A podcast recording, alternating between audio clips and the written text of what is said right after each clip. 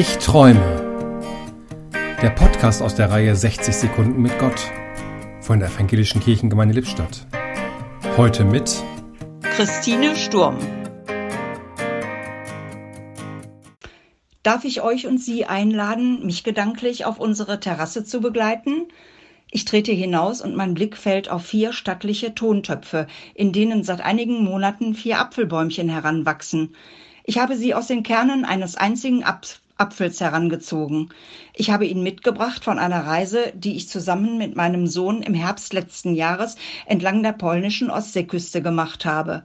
Er stammt von einem sehr alten Apfelbaum, den wir am Geburtsort meines Vaters vorgefunden haben, auf einer Lichtung mitten im Wald, wo vor mehr als 100 Jahren mein Urgroßvater und dann mein Großvater das Vorwerk eines pommerschen Gutsbesitzers bewirtschaftet haben.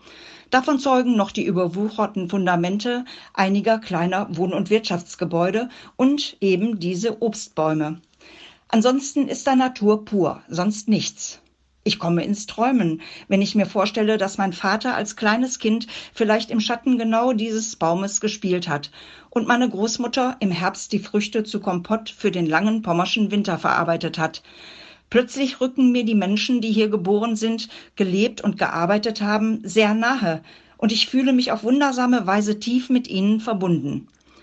Und nun habe ich als Zeichen für diese Verbindung und meiner familiären Verwurzelung diese vier Bäumchen auf der Terrasse stehen und freue mich täglich daran, dass sie so gut heranwachsen obwohl meine Kinder und vielleicht auch Enkelkinder einmal im Schatten dieser Bäume sitzen werden und auch etwas ahnen von der geheimnisvollen Verbindung zu unseren gemeinsamen Vorfahren? Danke Gott, dass du deine Menschenkinder hineingestellt hast in ein vielfältiges, tragfähiges, manchmal auch empfindliches Beziehungsgeflecht von Verwandten, Freunden, Gleichgesinnten und Andersdenkenden. Lass uns ein Segen füreinander sein. Im Podcast sprach heute Christine Sturm.